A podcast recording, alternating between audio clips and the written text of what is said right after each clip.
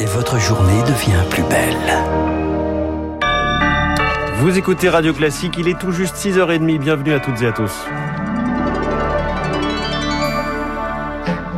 la matinale de Radio Classique avec François Geffrier. Et à la une ce matin, Augustin Lefebvre, quelque chose qu'on n'avait pas connu depuis longtemps dans la gestion de l'épidémie, la levée des restrictions. Le Premier ministre Jean Castex a dévoilé hier soir le calendrier. À partir du 2 février, les jauges seront abandonnées dans les lieux recevant du public. Plus de masques à l'extérieur.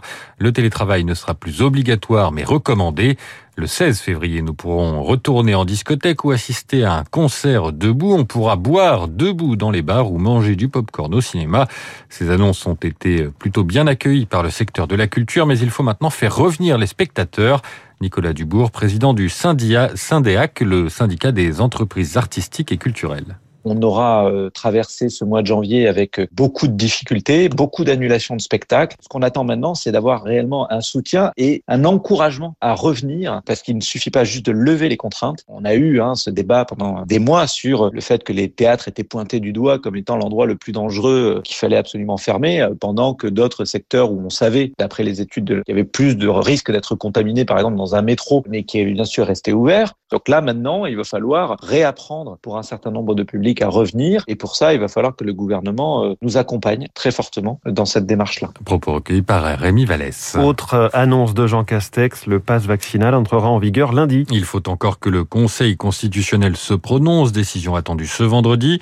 L'objectif étant d'inciter à la vaccination. Ceux qui se décident pour une première dose avant le 15 février pourront l'obtenir avec certaines conditions. Pas de changement pour les 12-15 ans. Le pass reste sanitaire.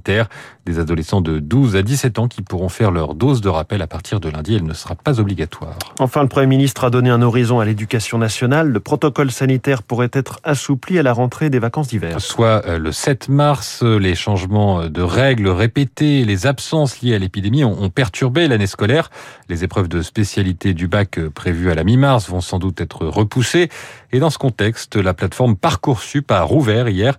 Elle permet aux lycéens de terminale de faire leur vœu de formation post-bac. C'est déjà le stress en temps normal. Ça l'est encore plus pour des jeunes qui en sont à leur troisième année scolaire sous Covid. Sylvie Amici, présidente de l'Association des psychologues de l'éducation nationale. La situation sanitaire ajoute du stress, de l'anxiété. La grande question, c'est le à quoi bon, à quoi ça sert? Ce bac, euh, est-ce qu'on va l'avoir, mais finalement sans avoir besoin de travailler? Est-ce que c'est bien nécessaire de travailler pour l'avoir? Et ça peut se traduire avec des visages différents, soit vers une grande passivité qui peut aller jusqu'à des formes de dépression, hein, soit des choses plus réactionnelles, c'est-à-dire avec des jeunes qui sont peut-être parfois un peu violents. Et par euh, autocensure, certains jeunes, voyant que leur dossier est modeste, qu'il manque des notes, vont se dire bah voilà, je me sens pas sûr de moi, je sens pas sûr de mes apprentissages, je vais aller dans une filière où ça sera peut-être plus simple, plus facile, où j'aurai le temps de m'adapter. Sylvie Amici, présidente de l'Association des psychologues de l'éducation nationale, elle répondait à Eric Cuoche. En Guadeloupe, le mouvement contre l'obligation vaccinale n'est pas éteint. Un gendarme a été blessé par balle cette nuit à Pointe-à-Pitre. Son pronostic vital n'est pas engagé. Il a été visé alors qu'il intervenait pour mettre fin à une manifestation non autorisée.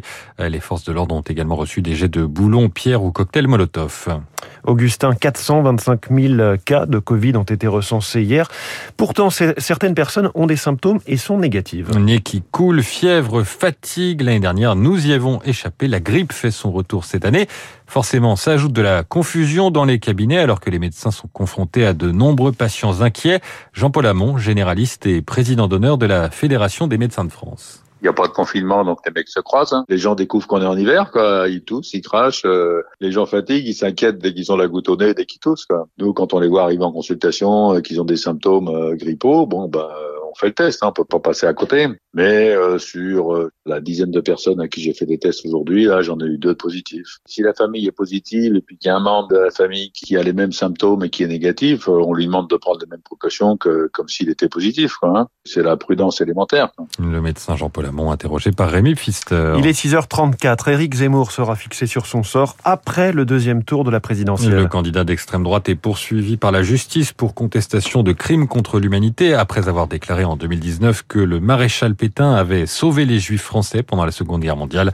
L'avocat général a réclamé l'équivalent de 10 000 euros d'amende. La décision a été mise en délibéré par la Cour d'appel. De son côté, l'ex-ministre de l'Intérieur Claude Guéant sera fixé sur son sort, lui, en début d'après-midi. Il est soupçonné avec quatre co-prévenus de favoritisme et détournement de fonds publics dans l'affaire des sondages de l'Élysée.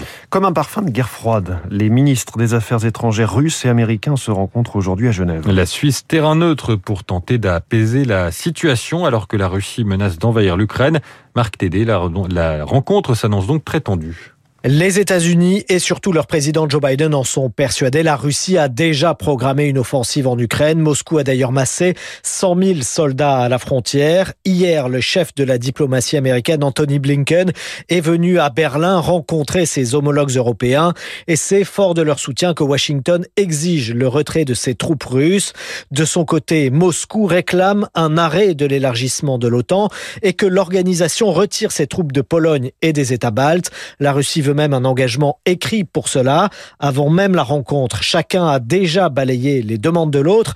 Les choses semblent donc mal engagées, mais selon certains observateurs, un accord à minima reste encore possible. Les États-Unis pourraient accepter en effet de ne pas déployer de missiles moyenne portée nouvelle génération en Europe. Marc Tédé, dans ce contexte, la CIA a exclu hier une attaque euh, étrangère, y compris russe, dans ce qui a été baptisé le syndrome de la Havane des diplomates et des militaires américains touchés par de mystérieux maux de tête ou nausées dans le monde entier. L'enquête des services de renseignement se poursuit. Merci Augustin Lefebvre. Vous revenez tout à l'heure à 7h30 pour un nouveau journal. Lucille Bréau sera avec nous à 7h. Il est 6h36. De l'alcool, Uber et le Web 3. C'est dans la revue